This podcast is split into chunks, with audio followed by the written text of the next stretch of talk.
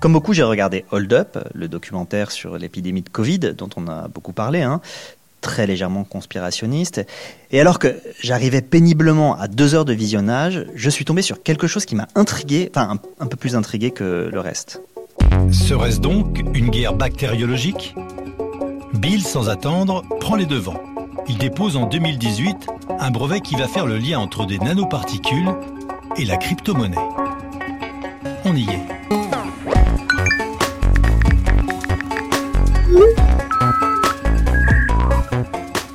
C'est pas très clair, mais si j'ai bien compris, Bill Gates aurait comme projet de profiter des vaccins pour nous faire ingérer des nanoparticules de crypto-monnaie. Alors, ce qui m'a frappé là-dedans, c'est la convocation des nanoparticules. Parce que c'est pas la première fois que je les vois apparaître dans des théories du même genre. Bon, par exemple, dans cette vidéo postée début novembre par Kim Glow, l'ancienne candidate de télé-réalité. Je vous jure que c'est vrai. Renseignez-vous. On n'aura plus de liberté. On va tous être pucés, mais pas une puce comme vous imaginez de chien ou chat qu'on peut retirer, non. Des nanoparticules, ça sera. On ne pourra pas les retirer. Et puis, il y avait eu aussi cette vidéo qui a beaucoup tourné il y a quelques mois d'une manifestante anti-masque. Donc la vaccination, bourrée de nanoparticules. Donc après, on active la 5G. Parce que la 5G fonctionne avec les nanoparticules. Parce que c'est des microcartes, hein, ni plus ni moins. hein. La 5G lance des rayons. Oui ou non? Et tout ça, on le retrouve presque mot pour mot d'ailleurs dans différentes théories défendues par euh, les QAnon, ce groupe complotiste dont on a beaucoup entendu parler ces derniers temps. Bon, montrer que tout ça est faux, c'est pas très compliqué. hein. Par exemple, dans le brevet sur la crypto-monnaie déposé par Microsoft, un brevet qui existe bien, il n'est absolument pas question de nanoparticules. Ensuite, les nanoparticules qui nous pisteraient. Ben ça, c'est une confusion avec d'autres technologies euh, miniatures, comme par exemple euh, les puces RFID, etc. Et puis, des nanoparticules activées par la 5G, eh ben, à ma connaissance, ça n'est pas possible. Bon, bref, factuellement, tout ça, c'est n'importe quoi. C'est important de le dire que c'est faux. Mais c'est pas ça qui m'intéresse. Ce qui m'intéresse, moi, ça a l'air un peu trivial, mais c'est pourquoi les nanoparticules se sont retrouvées là-dedans. Qu'est-ce qu'il y a dans les nanoparticules qui les rendent propices à ce type d'imaginaire? Xavier Delaporte. Le code a changé. Donc, mon idée, c'est la suivante. Prendre les nanoparticules comme un cas d'espèce, quoi. Avec l'hypothèse que bien comprendre ce qu'elles sont, les questions qu'elles posent, eh ben, ça m'aidera à comprendre pourquoi elles s'insèrent dans les théories du complot, et donc à mieux comprendre comment fonctionnent ces théories du complot. J'ai besoin de quelqu'un pour m'aider. Alors, assez opportunément, je tombe euh, sur un papier du CNRS intitulé La jeune garde des nanoparticules. Et une de ses représentantes s'appelle Sophie Carinco. Elle est polytechnicienne, elle est docteur en chimie des matériaux, et depuis 2014, elle a intégré le CNRS et le laboratoire de chimie de la matière condensée de Paris. Bon pédigré. En plus, très vite, elle accepte de me recevoir pour m'aider dans ma quête un peu bizarre. Et donc, tout naturellement, quand je me retrouve en face d'elle, eh ben, la première question que je lui pose, c'est justement si elle ne trouve pas un peu étrange que je vienne la voir pour ça, pour comprendre comment on peut en vouloir aux nanoparticules à ce point-là. Une question qui ne m'étonne pas tellement parce qu'une des premières représentations que j'ai vues moi des nanoparticules, c'est une représentation qui est une vue d'artiste qui montrait une sorte de petit nanorobot, donc quelque chose d'assez effrayant dans le dessin, qui était en train d'emprisonner un globule rouge, donc quand même un des composants de notre être qui est les plus essentiels à la vie.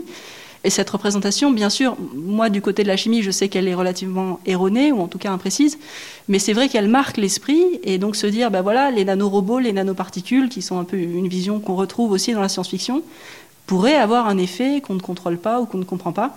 Donc cette question me semble tout à fait naturelle en fait et même nécessaire. Soulagement, ma question de départ est validée. Mais Sophie dit quelque chose qui n'est pas complètement évident. Pourquoi est-ce que cette représentation d'une nanoparticule robotisée en train d'accrocher un globule rouge est erronée? Le globule rouge, il fait à peu près euh, 1 à 5 micromètres de large. Donc le micromètre, c'est à peu près le millième de la taille du cheveu, d'accord, dans son épaisseur. Donc c'est un millionième de mètre, si vous voulez. Et euh, la nanoparticule, en réalité, elle est beaucoup plus petite que ça. Donc c'est pas possible qu'un nanorobot soit plus gros qu'un globule rouge. Et donc cette représentation, elle est marquante, mais elle est erronée du point de vue des échelles tout simplement des objets. Justement, puisqu'on parle de taille, ça c'est une question que je me pose. Est-ce que la première chose dont souffre la nanoparticule, c'est pas tout simplement d'être minuscule? Est-ce qu'il n'y a pas dans sa taille déjà encore plus petite qu'un globule rouge, donc quelque chose d'inquiétant en soi? Alors les petits objets, je crois que de tout temps, ça nous fait peur. Pourquoi ça nous fait peur? Parce que on les voit pas, comme un microbe, comme un atome. Mais non seulement on les voit pas, mais en plus on ne les sent pas, on les entend pas. Donc il n'y a aucun de nos sens qui nous permet immédiatement de les percevoir. Et ça, c'est quelque chose qui est finalement assez effrayant intrinsèquement. Ok, mais il y a plein d'autres tout petits objets dans la nature et dans notre euh, environnement. Je ne sais pas moi, les atomes, les molécules, les bactéries, les virus, les microbes. Est-ce que d'autres de ces objets ont connu comme ça des sortes de torsions de leur euh, représentation? Quand on se plonge un petit peu dans l'histoire, euh, euh, qu'on regarde un peu la représentation des microbes une vingtaine, une trentaine d'années après les découvertes de Pasteur sur ces microbes, en fait, on a de très belles vues d'artistes, mais qui, encore une fois, sont complètement celles de l'imaginaire, avec des microbes qui ont des formes pas possibles, un petit peu des monstres. Et c'est vrai que, bah, finalement, faute de perception, c'est l'imaginaire qui prend le relais, et ça, c'est bien normal. C'est comme ça qu'on construit notre image du monde. En parlant des microbes, Sophie me montre une vieille affiche de l'Agnos, qui est un très vieux produit désinfectant de la marque Agnos. Bon, affiche qui est assez rigolote parce qu'on y voit toute la population euh, française de cette euh, époque-là, le pharmacien, le facteur, euh, la ménagère, qui, grâce au détergent Lagnos, chasse des microbes et des maladies, peste, choléra, phtisie, qui sont représentés en effet sous la forme de petits monstres là, qui tirent un peu vers le diablotin. Et c'est drôle parce que en haut de l'affiche, il y a écrit en lettres rouges le microbe, voilà l'ennemi. Ce qui est marrant là-dedans, c'est que cette rhétorique martiale, ben, elle n'a pas vraiment évolué. Hein. Nous sommes en guerre. En guerre sanitaire, certes. Nous ne luttons ni contre une armée, ni contre une autre nation. Mais l'ennemi est là, invisible, insaisissable, qui progresse. Nous sommes en guerre. Et oui, l'ennemi invisible, on retrouve ce que disait Sophie. C'est drôle parce qu'après avoir vu Hold Up, j'ai passé un coup de téléphone à un copain que j'aime beaucoup. Il s'appelle Pierre Lagrange et c'est un type assez singulier. Il a fait une thèse de sociologie tout à fait sérieuse hein, sur les ufologues, les gens qui pistent euh, les ovnis. Alors il en connaît beaucoup en France, euh, en Europe, aux États-Unis, il les a rencontrés souvent. Et comme certains d'entre eux pensent aussi que l'armée américaine a caché l'arrivée des extraterrestres sur Terre, bah, c'est la fameuse affaire Roswell, hein, il connaît très bien les théories du complot, Pierre, depuis les, très vieilles, qui remontent à l'abbé Baruel, qui euh, à la fin du XVIIIe siècle déjà pensait que la Révolution française eh ben, était l'œuvre des Juifs et des Illuminati, jusqu'aux théories les plus récentes. Bon, bref, j'ai passé un coup de téléphone à Pierre pour lui demander s'il ne trouvait pas un peu étrange ces nanoparticules qui euh, faisaient leur apparition là, après deux heures de film. Ouais, mais quand tu vois Hold Up, tu te rends compte que tout au long du documentaire, il y a un rapport entre le local et le global, et ce qu'on voit et ce qu'on voit pas. Tout à l'heure encore dans la rue, j'ai croisé un gars, un Chilien apparemment, qui cherchait euh, un bureau de services sociaux, et le mec, après, il commence à me parler du Covid en me disant c'est une invention et tout, et il commence à me montrer des images et tout. Et j'ai l'impression qu'il y a un gros problème qui est lié en fait à la manière dont on a vulgarisé la culture scientifique, avec cette idée de, des scientifiques qui observent les phénomènes. Or, la plupart des phénomènes étudiés par les scientifiques, c'est des choses qu'on ne voit pas, sur lesquelles il faut produire des traces. Et les nanotechnologies, on arrive à l'aboutissement de ce truc-là, puisque les nanotechnologies, c'est des structures artificielles qu'on ne peut pas savoir si on les a dans le corps ou pas. Ah, ok. Je pense qu'il y a une vieille histoire liée aux représentations des phénomènes scientifiques par les, la vulgarisation, donc par tous les discours sur la science. Et hold up, du début à la fin, on voit que c'est constamment ça. C'est-à-dire que par exemple, ils vont te mettre des images d'un mec qui a une dermatose à cause du masque, et on va comparer ça avec des gens qui sont en réanimation euh, en train de crever du Covid. Voilà, on en revient à la question de l'invisible, mais lié aux représentations qu'on se fait de ce que voient ou de ce que manipulent les scientifiques. Je pense que ça, c'est essentiel dans mon histoire. Mais j'ai l'impression que, au-delà de l'invisibilité et de la difficulté à se représenter les nanoparticules, il y a quelque chose qui est inquiétant. C'est l'association de l'extrême petitesse, donc, et de la technologie hyper avancée. C'est l'image qu'on se fait d'un infiniment petit, très technologisé. Alors même que, si je ne m'abuse, les nanoparticules, pour un chimiste, c'est pas du tout l'infiniment petit. Euh, en fait, c'est un très très gros objet. Je vais vous donner des exemples simples. La molécule d'eau, vous la connaissez, c'est H2O. Il y a trois atomes dedans. On va prendre une molécule un peu plus grosse, par exemple le glucose. Le glucose, c'est ce qu'on trouve dans les sucres. Je crois qu'il y a 24 atomes dans le glucose. Voilà, ça c'est des molécules que le chimiste manipule de façon quotidienne. Bon, une nanoparticule, c'est des milliers d'atomes. Donc c'est très gros pour un chimiste. Et du coup, c'est vrai que de ce point de vue-là, le chimiste est en décalage dans sa perception de la façon dont le grand public peut voir une nanoparticule. J'aime assez l'idée qu'une nanoparticule, pour un chimiste, ce soit énorme. Ce décalage entre la manière dont le scientifique se représente son objet et la manière dont le grand public se le représente est, je pense, fondamental pour ce qui m'intéresse. Parce qu'une grande part de ce que charrie comme imaginaire la nanoparticule est liée à sa taille. Or, pour le scientifique qui travaille sur les nanoparticules, qui les manipule, qui imagine des usages et qui en parle au public, hein, bah, cette taille, nous dit Sophie, n'a rien d'exceptionnel. Elle n'est pas un problème. Forcément, ce décalage, ça peut créer des malentendus. Des malentendus entre, d'un côté, un public qui ne peut pas se faire de représentation intuitive de l'objet, alors même que cet objet, ben, il peut euh, l'ingérer, euh, il peut le voir pénétrer dans son corps et potentiellement il peut le voir lui faire du mal.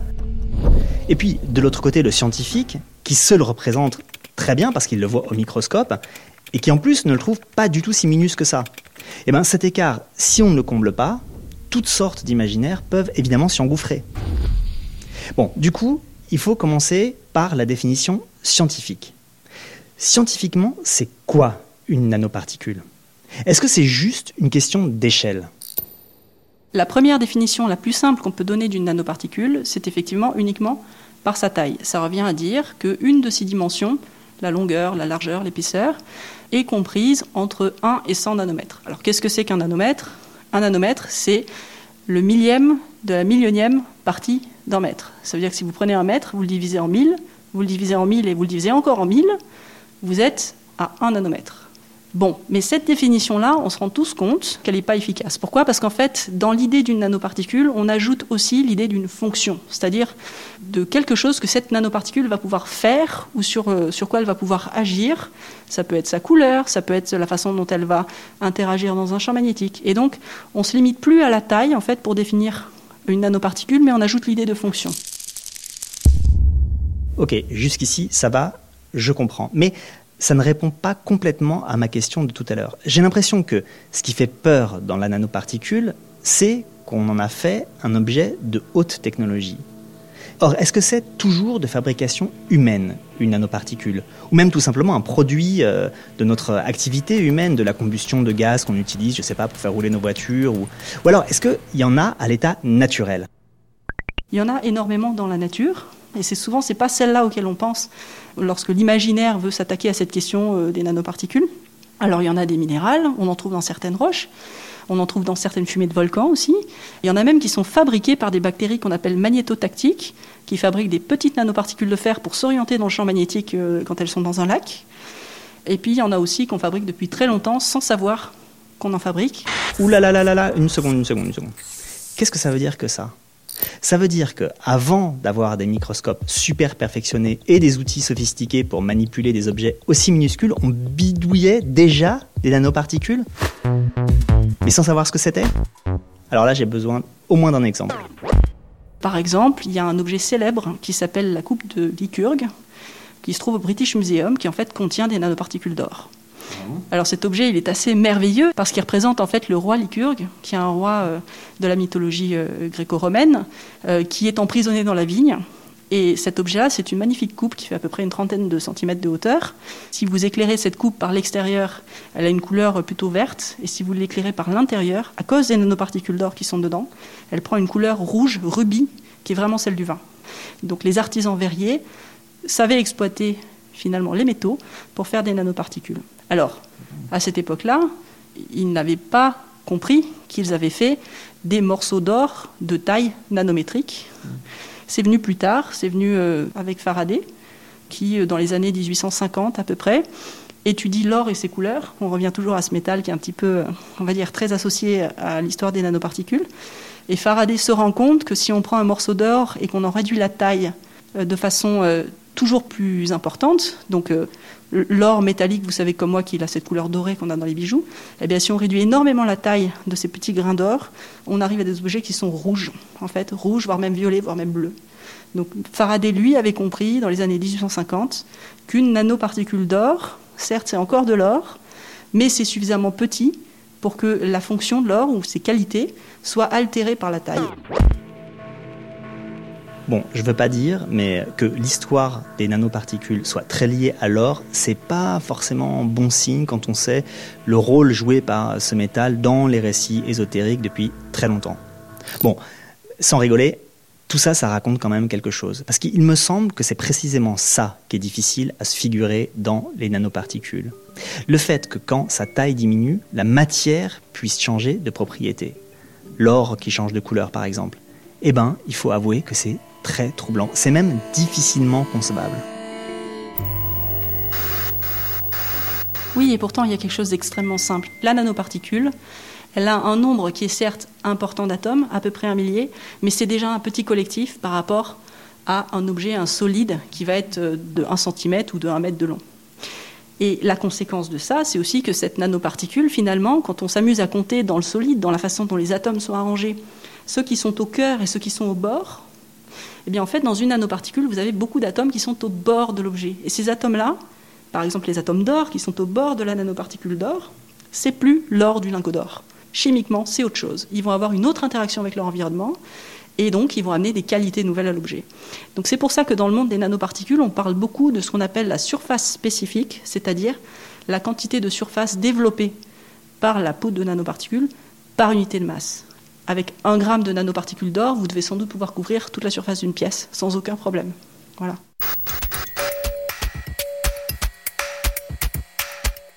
Dit comme ça, c'est assez dingue. Hein.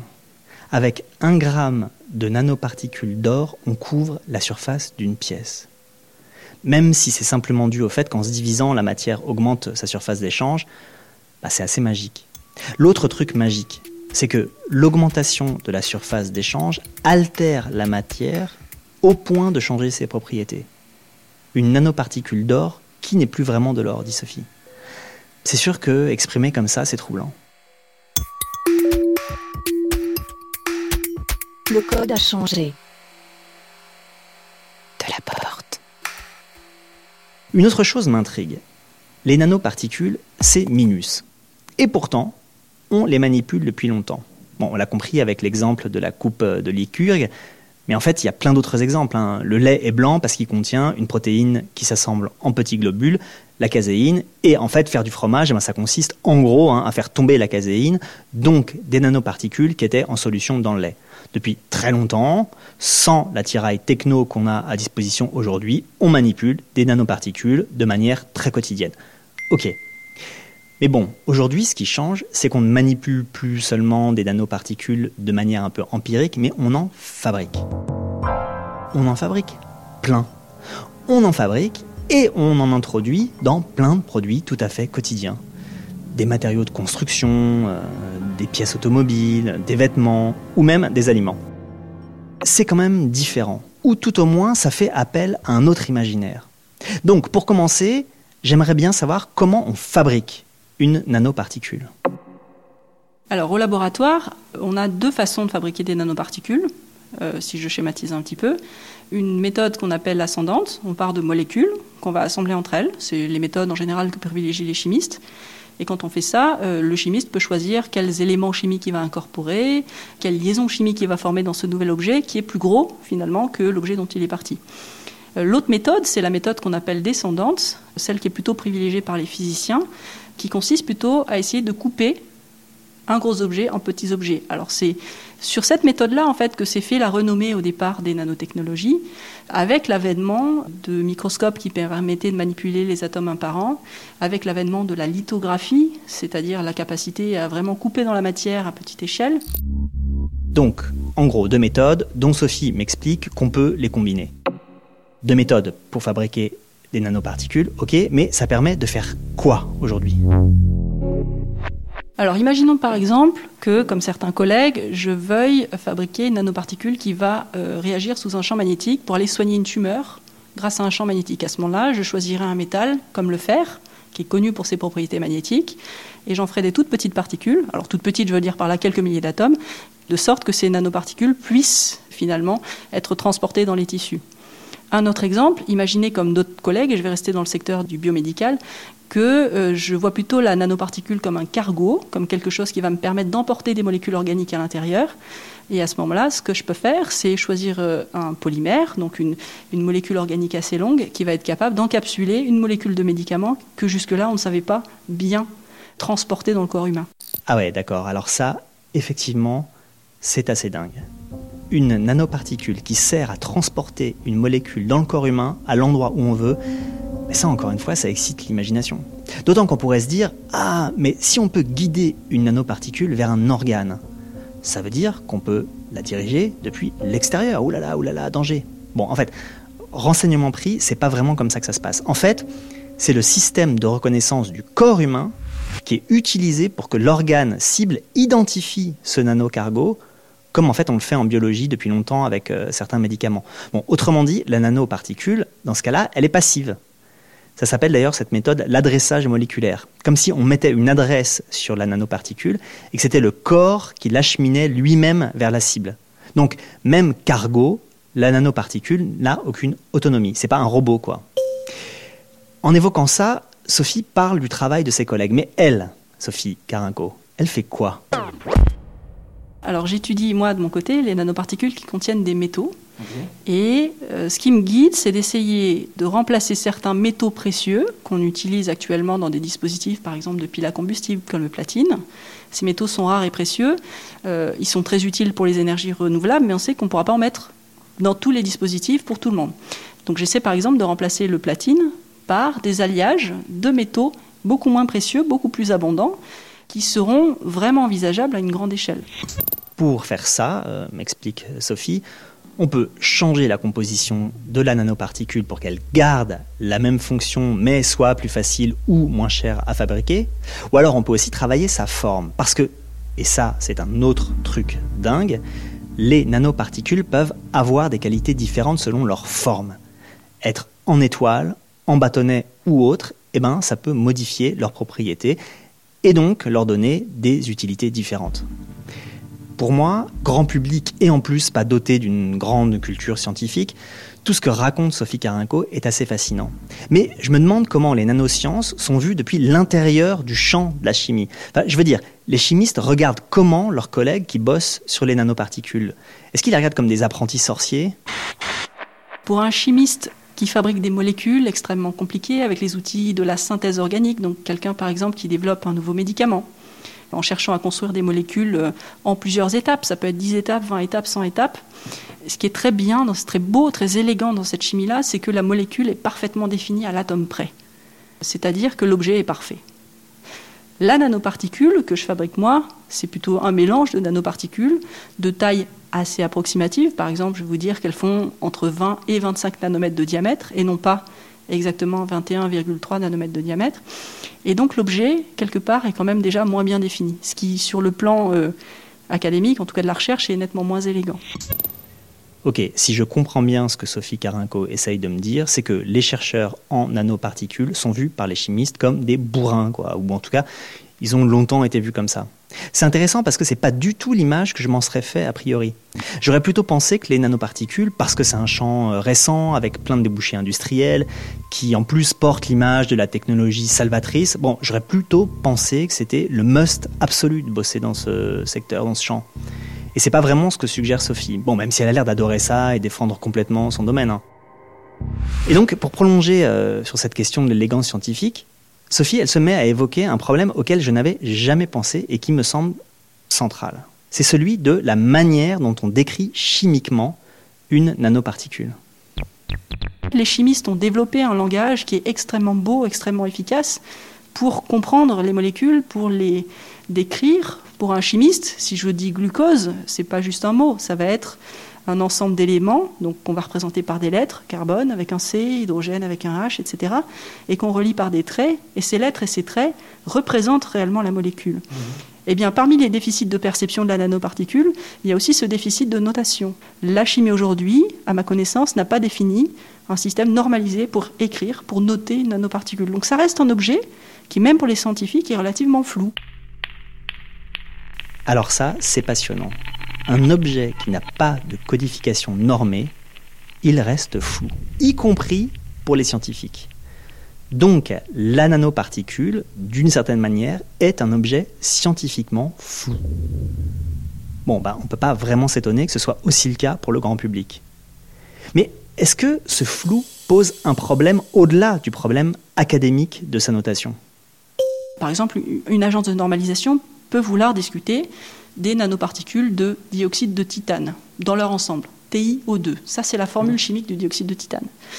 Eh bien, les chercheurs en nanoparticules, les toxicologues, etc., savent très bien que suivant la taille de ces particules et leur forme, eh bien, la toxicité potentielle, la capacité des nanoparticules à se disperser dans un milieu va être extrêmement différente. Mmh. Eh il n'y a pas de notation simple pour ça. Ce qui veut dire que là où pour des molécules de chimie, par exemple un médicament, un pesticide, un colorant, j'ai une notation universelle reconnue dans le monde entier, pour les nanoparticules, je n'ai pas encore cette notation à ma disposition. Ah ouais, donc le fait que la nanoparticule soit un objet scientifiquement flou, ça pose des problèmes très concrets qui touchent à la manière dont on les réglemente par exemple. Parce que imaginons qu'une nanoparticule soit toxique à une certaine taille ou euh, dans une de ses formes possibles, mais pas à une autre. Bon, c'est quand même très ennuyeux qu'il n'y ait pas de moyen de l'indiquer précisément.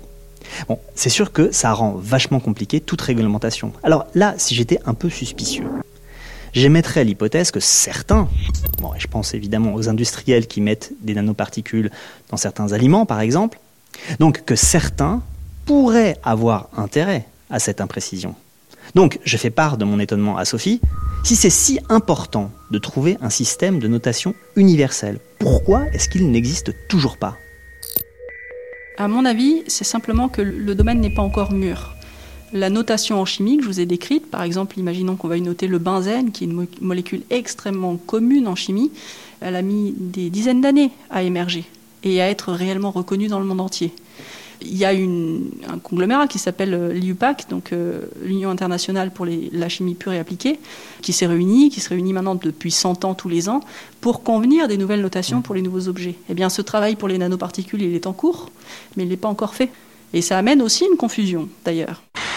D'accord, c'est le temps de la science. Il n'y a pas forcément d'intention malveillante derrière ce retard dans la notation des nanoparticules. Néanmoins, Sophie parle quand même de confusion. Hein. J'aimerais bien savoir quel type de confusion elle a en tête. Les industriels ont une obligation de déclaration euh, des composés comportant des nanoparticules. Je crois, c'est peut-être une opinion naïve, mais qu'ils essaient réellement de s'y conformer, mais ils sont confrontés à une difficulté, qui est celle qu'il n'y a pas un nom précis pour un objet précis qui est un certain mélange de taille, par exemple de nanoparticules de silice ou de dioxyde de titane. Alors là, je suis très content que Sophie parle d'elle-même du dioxyde de titane. c'est une des nanoparticules les plus connues. Elle a fait débat. Alors il faut que Sophie m'éclaire précisément sur son cas. Alors le dioxyde de titane, déjà avant même de parler de celui à l'échelle nanométrique, c'est une roche qui est très commune sur Terre, qui a une qualité particulière qui est celle d'absorber très bien les UV on en retrouve sous forme de nanoparticules dans certaines crèmes solaires. Pourquoi? Parce que si vous mettez des grosses particules de dioxyde de titane, votre crème, elle vous laisserait la peau toute blanche, comme si vous aviez des, grains en fait qui se déposent sur la peau. Alors que si vous mettez des nanoparticules de dioxyde de titane dans la crème solaire, vous conservez la capacité à absorber les UV, donc à protéger la peau d'une partie des coups de soleil. Mais comme ces particules ne sont pas visibles à une nu, elles ne laissent pas de traces blanches. Un autre exemple, c'est le dioxyde de titane qui est ajouté comme colorant alimentaire pour blanchir. Donc s'il porte un numéro, je crois que c'est E171. Là, il y a eu une controverse assez récente sur ce colorant que la France vient d'interdire depuis l'année 2020. Pourquoi? Parce qu'il était mis dans des quantités assez importantes dans les bonbons. Et là, pour le coup, euh, l'idée n'était pas du tout de protéger qui que ce soit d'un coup de soleil, c'était simplement que le bonbon soit plus blanc, plus brillant et donc plus appétissant, notamment pour les enfants. Je crois que là, on touche un point crucial. On peut donc, dans un objectif commercial, introduire des nanoparticules dans un aliment, pour enfants de surcroît, et que cela soit interdit, mais a posteriori. Alors là, c'est sûr qu'il y a matière à gamberger. De fait, je suis allé voir la page consacrée au dioxyde de titane, TiO2 donc, sur le site de l'ANSES. Alors l'ANSES, c'est l'Agence nationale de sécurité sanitaire de l'alimentation, de l'environnement et du travail. Bon, eh ben, c'est compliqué. J'y lis que le TiO2 fait partie des 4 nanoparticules les plus produites et les plus importées en France chaque année. 10 000 tonnes par an. C'est pas rien. Hein. et que le TiO2 donc entre dans la composition d'une multitude de produits, des peintures, des cosmétiques comme les crèmes solaires donc, mais aussi des médicaments, des dentifrices, des produits alimentaires ou des produits de construction. Mais alors, quand on arrive au chapitre toxicité, alors là, c'est beaucoup plus confus. En tant qu'additif alimentaire, bon, où la taille des nanoparticules de TiO2 peuvent varier énormément. Hein. Eh bien, en 2016, l'Europe dit qu'il ne comporte pas de risque sanitaire de toxicité orale. En 2017, on trouve des effets cancérigènes sur les rats, mais ça ne remet pas en question les études de 2016. Nouvelles études en 2019 qui n'apportent pas d'éléments nouveaux pour lever les incertitudes. Il n'est pas écrit, hein, il me semble, qu'il a été interdit en France à partir du 1er janvier 2020 dans les produits alimentaires. Donc tout ça n'est pas très clair. D'autant plus qu'on lit plus loin que par inhalation, le TiO2 peut être cancérigène chez le rat, mais on n'a pas de preuve définitive que c'est le cas chez l'homme. Bon là je vais vite, hein, je vais vite, mais ce qui ressort de la lecture d'une page comme ça, c'est que c'est confus. Or là, Bon, là, on ne parle pas de nanoparticules rejetées dans l'air par un moteur ou un autre truc. On parle de nanoparticules qui sont placées dans des produits volontairement, sciemment. C'est quand même perturbant que l'évaluation de leur toxicité soit si peu certaine et que les réglementations changent à ce point. Donc je demande à Sophie comment s'explique ce manque de clarté quant à la toxicité de certaines nanoparticules. Évaluer la toxicité dans certains échantillons de nanoparticules, c'est-à-dire dans une certaine composition, avec une certaine taille, avec une certaine forme, en fait c'est un gros travail qui prend euh, vraiment du temps parce que chaque nanoparticule est différente et que tout compte. La dose, la dispersion, c'est-à-dire est-ce qu'on la met dans l'eau, est-ce qu'on la met euh, dans du sucre, est-ce qu'on la met dans une peinture, tout compte. Euh, l'exposition, bien sûr, est-ce qu'on considère une exposition par la respiration, donc une inhalation, ou une ingestion, comme pour un bonbon de ce fait, les chercheurs ne sont pas capables d'évaluer la toxicité des nanoparticules aussi vite que la richesse de l'imagination et les travaux qu'on peut faire dans les laboratoires créent de nouveaux objets à analyser. D'accord, bah, là on voit tout à fait comment un fantasme peut naître. L'idée qu'on crée des objets nouveaux, minuscules, invisibles, que ces objets on les ingère, ou qu'on les inhale sans qu'on sache s'ils sont toxiques ou pas, bon bah évidemment ça c'est troublant. D'autant plus quand les raisons de la présence de ces nanoparticules, de ces objets, sont commerciales, c'est-à-dire vendre une crème solaire qui soit plus discrète que ses concurrentes ou des bonbons qui soient plus blancs que leurs concurrents. On voit bien là comment le doute tout à fait légitime quant à la présence de ces objets peut trouver place dans une vision complotiste beaucoup plus large. Mais du coup, si dans certains cas, c'est compliqué de statuer sur la toxicité d'une nanoparticule, sur quels principes on peut se reposer pour les développer ou autoriser leurs usages? L'idée générale, c'est que comme il est difficile d'évaluer la toxicité des nanoparticules a priori, c'est toujours une réflexion de type bénéfice-risque. Le bénéfice dans une crème solaire par rapport au risque, euh, à titre personnel, me semble plus évident que le bénéfice d'un bonbon un peu plus blanc par rapport au même bonbon qui aurait le même goût, qui aurait sans doute à peu près la même couleur que si vous n'aviez pas mis de nanoparticules. Ok, mais l'équilibre bénéfice-risque, il n'est pas le même pour tout le monde. Ne serait-ce que parce que la notion de bénéfice, eh ben, elle est très différente si on parle de bénéfice pour l'humanité ou de bénéfice financier pour l'entreprise qui commercialise le bonbon. Mais bon, je vois bien ce que veut dire Sophie. Tous les usages ne se valent pas. Donc j'aimerais bien qu'elle m'explique les usages qui, de son point de vue, sont futiles et donc rompent cet équilibre entre le bénéfice et le risque. Il y a des textiles techniques, certaines chaussettes par exemple, pour éviter qu'elles sentent euh, la transpiration, dans lesquelles les fabricants mettent du nano-argent. Alors pourquoi est-ce qu'ils mettent du nano-argent? Bien parce que l'argent, c'est antibactérien. Or, ce qui donne la mauvaise odeur à vos textiles, c'est quand les bactéries, grâce à la chaleur, grâce à l'humidité, se développent. Là, cette innovation, pour le coup, permet simplement de mettre sa chaussette un peu plus longtemps avant de la mettre à laver.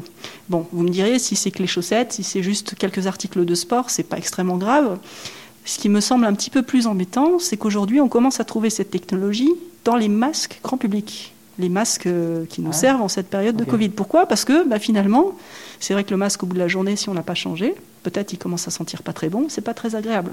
Et là, bah, pour moi, ça soulève des questions de se dire, bah, finalement, cet argent qu'on a mis dans le masque, qui est simplement antibactérien, il n'est pas antiviral, il ne vous protège pas du Covid, il est là simplement pour changer son masque une seule fois par jour au lieu de deux. Est-ce que c'est utile ou est-ce que c'est futile? Là, je peux me prononcer non pas comme scientifique, mais comme citoyenne. Je trouve que c'est futile. D'autant plus qu'on n'a pas complètement évalué comment vont se comporter euh, les masques au lavage dans la machine à laver et que va devenir le nano-argent. Ah ben voilà. Il y a donc un rapport entre les nanoparticules et le Covid.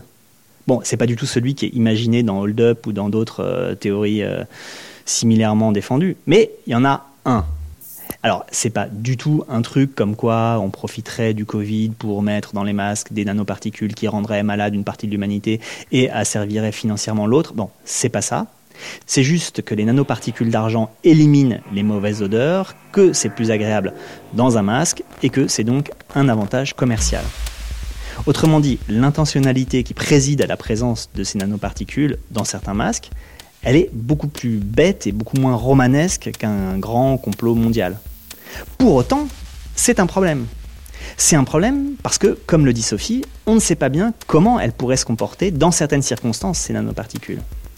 C'est un problème aussi parce que c'est un risque, peut-être pour nous qui les portons, ces masques, ou pour l'environnement si on considère que euh, ces masques passent à la machine à des températures d'eau qui peuvent varier en interaction avec des lessives qui comportent d'autres produits, le tout finissant dans les eaux usées puis dans la nature. Bon, et ça, évidemment, ça pose problème. Mais quand on y réfléchit, cette question d'usage de technologies nouvelles ou de produits nouveaux, qui se révèlent finalement dangereux et qu'on interdit, Bon, c'est un truc à la fois scandaleux, hein, et il y en a de multiples exemples récents, d'où le très nécessaire principe de précaution, mais c'est aussi très banal en fait dans l'histoire des sciences. Bien sûr, il y a eu à une époque, je vais revenir 100 ans en arrière, le radium qui a été découvert par Marie Curie et Pierre Curie, qui a permis des avancées euh, extrêmement intéressantes dans le domaine de la radiothérapie, donc pour soigner les gens. Mais de la même façon, certaines industries de cosmétiques de l'époque se sont mis à mettre du radium dans les crèmes. Bon, heureusement, on en est revenu, mais c'est vrai qu'on se rend compte, enfin en tout cas moi j'ai l'impression, que c'est difficile de vraiment faire le tri entre l'innovation utile, l'innovation futile. Moi, en tant que scientifique, en tant que chercheuse, mon rôle, c'est d'explorer. Mmh. J'explore de nouvelles compositions, j'essaie de donner, de créer de nouveaux objets qui pourront résoudre des problèmes technologiques, qui pourront aussi simplement être beaux parfois, ça peut être juste pour ça. L'usage qui en est fait, c'est quelque chose que je ne contrôle pas en tant que chercheuse. Ça ne veut pas dire que je ne m'interroge pas dessus, mais je ne le contrôle pas. Et c'est vrai que dans certains cas, bah, le questionnement qu'on trouve sur les nanoparticules manufacturées me semble vraiment légitime. Bon, c'est très important ce que dit Sophie Carinco là. Alors même qu'elle adore son champ, hein, qu'elle trouve que les nanoparticules sont des objets extraordinaires qui ouvrent plein de possibilités, eh ben, elle considère important qu'on puisse remettre en question certains de leurs usages. C'est-à-dire qu'elle n'associe jamais le doute et le soupçon à l'obscurantisme ou alors au, refus de la modernité ou alors à une volonté de devenir amiche euh, comme certains le font. Pour elle, donc, il est légitime d'en discuter. D'ailleurs, au passage, hein, il y a eu, à la fin des années 2000, un débat national sur les nanotechnologies organisé par Jean-Louis Borloo, à l'époque ministre de l'écologie. Bon, ça n'a pas été salué comme une immense réussite. D'abord, le débat n'a eu quasiment aucun écho dans les médias, mais surtout, plus important, les réunions ont été perturbées par des opposants qui ne voulaient même pas entendre les intervenants sous prétexte que la discussion était faussée parce que, selon eux, il ne s'agissait pas vraiment de discuter de l'usage des nanoparticules, mais simplement de faire valider par la population une politique industrielle qui était déjà en marche. De fait, si j'en crois les comptes rendus de l'époque que j'ai lus, le débat était assez fermé. Hein. Suffisamment fermé pour qu'on puisse douter de la sincérité de l'État dans sa volonté qu'il y ait vraiment un débat. Eh bien, des choses comme ça, ça nourrit aussi des fantasmes. Si on n'est pas capable de parler vraiment des problèmes que soulève une technologie nouvelle, aussi complexe et aussi intrigante hein, que les nanoparticules, eh ben, ça alimente mécaniquement tous les soupçons, dans une époque qui en plus est déjà portée aux soupçons. Si on pense que les gens sont trop cons pour comprendre les enjeux, on excite la paranoïa. Du coup, je demande à Sophie si elle trouve qu'il faudrait que les nanoparticules fassent l'objet de plus de discussions dans le débat public, avec les scientifiques, les industriels, la société civile. Est-ce que ce serait ça le moyen de les faire sortir de la fantasmagorie conspirationniste? Dans mon point de vue, c'est pas en parler plus, c'est en parler mieux. C'est-à-dire essayer euh, de ne pas prendre la question en bloc, de ne pas prendre la question en disant la nanoparticule est-elle dangereuse? C'est comme si on disait la molécule est-elle dangereuse? Bon, entre le glucose, le sel, en médicament, euh, ça n'a pas beaucoup de sens. Mais plutôt de regarder quelle peut être la valeur ajoutée, s'il y en a une, quelle peut être l'utilité, et euh, peut-être aussi est-ce que cette nanoparticule peut remplacer quelque chose qui était déjà pas forcément terrible. Au fond, c'est une attitude assez mesurée hein, et prudente que défend Sophie Carinco. Et comme elle le dit, remplacer quelque chose qui déjà n'était pas forcément terrible, bon, ça me paraît une ambition assez raisonnable. Xavier de la Porte. Sur France Inter. Mais là, je me pose une question. Est-ce que les fantasmes qui habitent aujourd'hui les nanoparticules ne sont pas le revers exact des promesses incroyables dont on les a parées parce qu'il y a quand même une époque assez récente hein, où on nous a vendu l'idée que la nanoparticule, hein, la nanoparticule en bloc, allait nous sauver de tout. Alors euh, les voitures allaient devenir indestructibles grâce aux nanoparticules présentes dans la carrosserie, euh, les vitres allaient se laver toutes seules, les vêtements jamais se salir, le cancer allait être euh, vaincu grâce aux nanorobots, etc. Ce que je veux dire par là, c'est que le potentiel malveillant que certains prêtent aujourd'hui aux nanoparticules, en en une grande partie, eh ben, il me semble le revers exact de toutes les qualités extraordinaires dont on les a paré un temps. C'est ce qu'on appelle une économie de la promesse, sur laquelle le domaine a surfé quand même pendant 20 ans d'une façon tout à fait positive, mais aussi au passage en décrochant un certain nombre de financements publics, et sur lequel ont aussi surfé un certain nombre de marques. Vous pouvez peut-être penser à un certain baladeur MP3 qui s'appelait Nano, j'avais vu même dans le métro euh, une publicité pour un matelas avec une mousse nano. Donc là, encore une fois, les marques ont aussi récupéré à leur profit cet imaginaire, cette perception assez floue, mais qui semblait euh, faire rêver, de ce qui se cache derrière le mot nano, qui n'est d'ailleurs pas bien clair dans aucun des cas. Mais cette économie de la promesse, c'est quelque chose qui va avec toute innovation technologique. Aujourd'hui, on est dans la phase redescendante où ce que peuvent faire les nanoparticules est de plus en plus clair, de plus en plus prometteur, mais ce qu'elles ne peuvent pas faire est aussi de plus en plus clair et de plus en plus prometteur. Oui, ben, cette critique de l'économie de la promesse, elle serait parfaitement applicable aujourd'hui à un champ comme euh, l'intelligence artificielle. N'importe quelle boîte, dès qu'elle utilise un pauvre algorithme, diffère de l'intelligence artificielle, ça excite les investisseurs, les clients, etc. Mais ce qui est marrant dans ce que dit Sophie, c'est qu'avec les nanoparticules, on en est à un autre moment. C'est-à-dire qu'on est arrivé à un moment où on sait ce qu'on ne pourra pas faire. On sait quelles promesses les nanotechnologies ne pourront pas honorer. Et ça, c'est très important pour ce que j'essaye de comprendre. Parmi tout l'imaginaire dont on a investi les nanotechnologies, imaginaire utopique ou dystopique, hein, est-ce qu'on sait maintenant que certaines choses ne seront jamais réalisées? Parmi les limites maintenant bien comprises des nanotechnologies, il y a justement celle de les voir comme des nanorobots. Pourquoi? Eh ben Parce qu'en fait, avoir des objets qui sont capables à cette échelle à la fois de récupérer un stimulus, donc une information ou un ordre, et de fabriquer quelque chose en retour, c'est extrêmement compliqué comme mécanique à mettre en œuvre. Et c'était beaucoup d'ailleurs sur ce mythe du nanorobot que sont nées les théories du complot. C'est un mythe qu'avait proposé Eric Drexler dans un de ses, ouvrages de vulgarisation dans la fin des années 80. Et dans ce mythe-là, bon, les nanorobots d'un côté peuvent soigner le corps humain, ça c'est le, le, versant positif, et le versant négatif, c'est qu'ils peuvent aussi, en gros, dévorer le monde pour moi, c'est assez évident que ce mythe du nanorobot, ça reste du domaine de l'imaginaire, en fait. Et qu'on fera au mieux des choses très simples avec une nanoparticule, par exemple, provoquer un échauffement si on lui applique un champ électrique ou un champ magnétique, ou bien émettre une couleur si on l'éclaire d'une autre couleur, ce qui est déjà extrêmement puissant. Mais voilà, à mon avis, les limites, euh, une des limites en tout cas du, du nanomonde. C'est sûr que la limite que vient de donner Sophie aux nanoparticules, eh ben, elle coupe court à beaucoup de fantasmes euh, qu'on leur prête aujourd'hui. Hein. Mais une chose me frappe quand même dans ce qu'elle vient de dire. Le livre d'Eric Drexler, dont parle Sophie, Engin de création, l'avènement des nanotechnologies, il date de 1986. Mais est-ce que en 1986, la notion de nanoparticules existait déjà? Alors là, j'ai besoin que Sophie me fasse une généalogie des notions. Quand apparaît le mot de nanoparticules Quand apparaît celui de nanotechnologie ou de nanoscience Comment tout cela s'imbrique? Le premier mot qui apparaît dans ce domaine-là, en fait, c'est pas celui de nanoparticules, c'est celui de nanotechnologie. au singulier et en anglais, nanotechnology. Euh, c'est un mot qui est apparu en 1974 dans le contexte du développement des microscopes qui permettaient soit d'observer un objet unique, soit même de manipuler les atomes un par un. Ensuite, au pluriel, nanotechnologie, c'est un mot qui est apparu assez vite et qui désignait finalement toute technologie qui tournait autour de cette idée-là. Donc c'est un petit peu les technologies du monde des physiciens, des microscopes extrêmement puissants, euh, des techniques de lithographie, euh, ce qu'on appelle des microscopes atomiques aussi.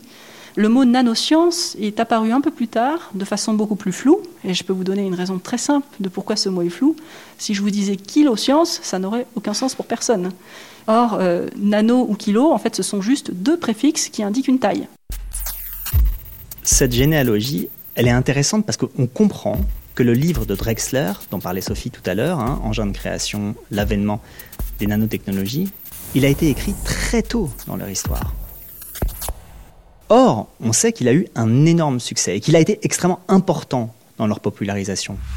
En gros, donc, les nanotechnologies sont, dès leur entrée dans le débat public et dans l'imaginaire, nimbées d'une aura où tout se mêle.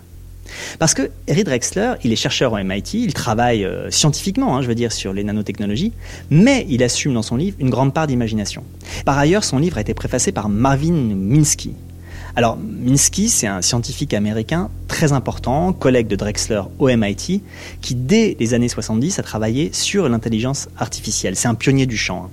Bon, bref, j'ai l'impression que dès 1986, les nanoparticules qui existent à peine dans le grand public, hein, eh ben, elles sont déjà inscrites dans un espace où se mêlent la recherche fondamentale, l'informatique et la SF. Tous les récits se mélangent. Et j'ai l'impression que ce sont les mêmes récits qui continuent de se mélanger aujourd'hui quand j'entends dans Hold Up parler de crypto-monnaie, de Bill et de 5G et évidemment de nanoparticules. Je ne sais pas si la manière dont les objets scientifiques apparaissent dans les représentations pèse sur leur destin, hein, mais pour les nanoparticules, ça a l'air d'être le cas. Elles sont le client parfait pour toutes les théories les plus dingues, à tout point de vue, et depuis le début. Au passage, ça m'intéresse de savoir si Sophie Carinco, qui a l'air d'avoir les pieds sur terre, hein, puis d'avoir pour sa recherche des ambitions qui sont importantes, certes, mais qui sont mesurées aussi. Bon, ça m'intéresse de savoir si Sophie est lectrice, elle aussi, de SF. Alors, euh, moi, je suis lectrice de SF, tout à fait, et l'imaginaire, c'est une part énorme de mon travail. Et comme je vous l'ai dit, euh, je, fais un métier qui est exploratoire, qui est créatif par nature. Cultiver l'imaginaire, c'est une façon aussi d'imaginer de nouvelles voies de recherche. Donc oui, je suis lectrice de SF. Après, ce qui est intéressant, quand je connais un petit peu plus le domaine, c'est justement de voir le décalage entre la perception peut-être artistique, ou euh, l'image qui en est donnée, et puis bon, l'objet concret que moi j'utilise au laboratoire, qui certes me fait rêver, mais fait sans doute pas rêver tout le monde si je le raconte tel qu'il est. Je suis frappé par une forme d'humilité chez euh, Sophie Carinco. Quand elle dit ce qu'elle vient de dire, mais aussi quand elle dit qu'il faut reconnaître qu'il y a des choses qu'on ne sait pas. C'est une question hyper importante, je crois, l'humilité du scientifique. En fait, on, sait, c'est-à-dire qu'une partie de la défiance vis à -vis de la science, défiance qui alimente souvent les récits complotistes, elle est renforcée par sa difficulté de la science à reconnaître ses propres limites et les limites de sa connaissance sur ses propres objets, et parfois sur les objets qu'elle crée même. Et donc, je demande à Sophie si l'humilité est pour elle une nécessité, surtout quand on travaille sur un champ comme les nanoparticules. Oui, alors c'est vrai qu'à partir du moment où on fabrique quelque chose qui n'a pas existé avant sur Terre, euh, je crois qu'il faut rester humble sur euh, ce qu'on comprend réellement de cet objet. Néanmoins, on a quand même des lignes directrices qui nous permettent d'encadrer les choses. Je vais prendre un exemple très simple. Une nanoparticule qui contient des atomes d'or, je sais qu'elle ne présentera pas la toxicité, par exemple, de l'arsenic euh, qu'on peut connaître en chimie. Tout simplement parce que même si je ne maîtrise pas tout, la composition, elle, dans ce cas-là, je la maîtrise. Un autre exemple, une poudre de nanoparticules avec des nanoparticules qui font plus de 50 nanomètres de diamètre. Je suis capable de dire, même si elles ne font pas toutes 50,0 pile, je suis capable de dire qu'il n'y en a par exemple aucune qui fait 10 nanomètres de diamètre. Donc je sais que si je les filtre avec certaines propriétés, euh, certaines technologies, eh bien j'arriverai par exemple à toutes les enlever. Donc ma connaissance de l'objet que je fabrique, elle est limitée, comme pour tout nouvel objet que même un artisan pourrait fabriquer de ses mains. Euh, néanmoins, elle n'est pas nulle et surtout, elle est bornée. Hmm, bornée, c'est-à-dire Alors là, j'ose ma question paranoïaque. Sophie Carinco, elle travaille dans la recherche publique, dont, en théorie, la quête de l'intérêt général est l'horizon, on sait. Mais, un, on sait aussi que dans certaines circonstances, la recherche publique peut être utilisée pour créer des technologies malveillantes. Bon, la chimie, par exemple, on ne cité qu'elle, a souvent été mobilisée dans ce but, qu'on se souvienne des gaz pendant la Première Guerre mondiale. Deux, il n'y a pas que dans les laboratoires publics qu'on crée de nouvelles nanoparticules ou de nouveaux matériaux à base de nanoparticules. Il y a pas mal d'entreprises qui font ça en France et dans le monde sans être tenues de publier leurs résultats. D'où ma question. Comment être certain que quelque part ne soit pas développé un truc auquel on n'avait pas pensé? Vu le nombre d'années qu'il nous faut pour réussir à faire un nouvel objet dans le nombre des nanosciences, une particule vraiment de la taille qu'on veut, de la composition qu'on veut, etc., je crois qu'on est encore assez loin euh, du moment où on arrivera à faire un objet qui est totalement inattendu. C'est peut-être un petit peu décevant ce que je dis, mais ce que je veux dire par là, c'est que je crois qu'il faut aussi, justement, dans l'humilité, reconnaître que notre capacité de créativité imaginaire est infinie, mais notre capacité à réellement faire l'objet, elle est loin d'être infinie.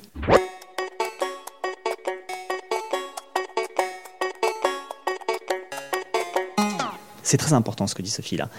C'est-à-dire que même s'il y a des évolutions constantes, même si les méthodes et les instruments se perfectionnent, même si les intentions peuvent varier évidemment, on reste dans des paradigmes connus. Bon, si j'extrapole un peu, ça veut dire qu'il est difficile d'imaginer, comme on le voit souvent dans les films, que quelque part, là, dans un laboratoire euh, obscur, financé par un milliardaire plein de ressentiments pour l'humanité, quelques scientifiques aimantés par l'appât du gain, sont en train de fabriquer des nanoparticules qui dépassent l'entendement par leur malignité, ou qui sortent complètement du cadre que Sophie m'a dessiné pendant toute cette discussion. En tout cas, c'est comme ça que je comprends ce que dit Sophie Carinco. Alors, en arrivant au bout de cette discussion, je me dis deux choses qui, a priori, ont l'air contradictoires. D'abord que, malgré leur caractère un peu magique, malgré les espoirs et les risques qu'elles portent, les nanoparticules, ben, elles ressemblent pas tellement à l'idée que je m'en faisais. Enfin, je veux dire par là qu'elles sont finalement plus limitées que je l'imaginais, dans toutes leurs possibilités. Bon, ça, c'est la première chose. Mais deuxième chose, je comprends tout à fait pourquoi elles ont trouvé aussi facilement leur place dans les récits complotistes. Parce que bon, elles sont nées nimbées d'imaginaire SF depuis leur début, euh, imaginaire euh, euh, utopique ou dystopique, parce que l'industrie a outré les promesses des nanotechnologies, et donc leurs risques aussi, qu'elle en a fait un usage pas toujours adéquat, l'industrie, parfois imprudent, parce qu'on peut légitimement avoir peur de ces technologies, parce que l'État n'a pas su en faire un sujet de débat entre citoyens, parce que tous les scientifiques aussi ne font pas preuve de la même humilité et de la même pédagogie que Sophie. Et je me dis qu'on pourrait faire la même analyse avec plein d'autres objets scientifiques et technologies qu'on retrouve dans les récits complotistes, à commencer par la 5G par exemple. Et on arriverait sans doute, je pense, à une conclusion similaire. Merci, merci beaucoup à Sophie Carinco d'avoir pris le temps de répondre à mes questions. Au mixage, c'était Basile Bocquer. Réalisation, Hélène Bizio. C'était Le Code à changer, un podcast qui vous est proposé par France Inter en partenariat avec Faber Novel.